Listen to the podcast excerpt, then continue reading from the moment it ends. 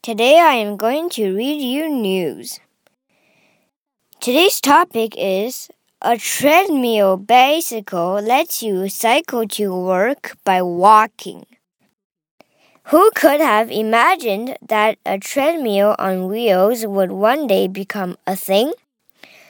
Lopifit is an unusual means of transportation that allows you to power an electric bicycle by walking on a treadmill.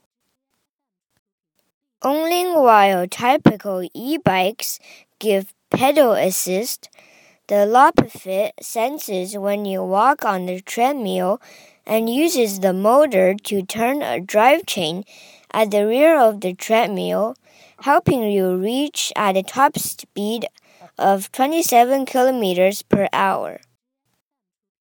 To use the Lopifit, simply turn on the battery and use your foot to slide the treadmill backwards and activate the motor.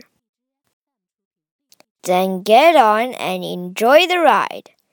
If you need speed, just walk on the treadmill. And if you want to coast, all you have to do is stay still and admire the view.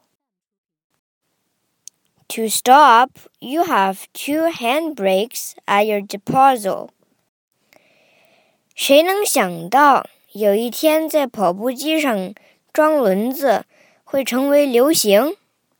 电动自行车 （lapi fit） 是一款与众不同的交通工具。你可以通过在跑步机行走来为它充电。一般的电动自行车脚踏板是用来辅助的，但当你走上 Lopifit 的跑步机时，它能够有感应，并通过发动机带动跑步机后部的传送链，其最高时速可达约二十七公里。驾驶 Lopifit 时，你只需打开电源，用脚让跑步机。向后滑动来启动发动机，然后你就可以上车飞奔了。如果你想加速，只需要在跑步机上走起来；而如果你想慢慢滑行，只要待着别动，观赏风景就可以了。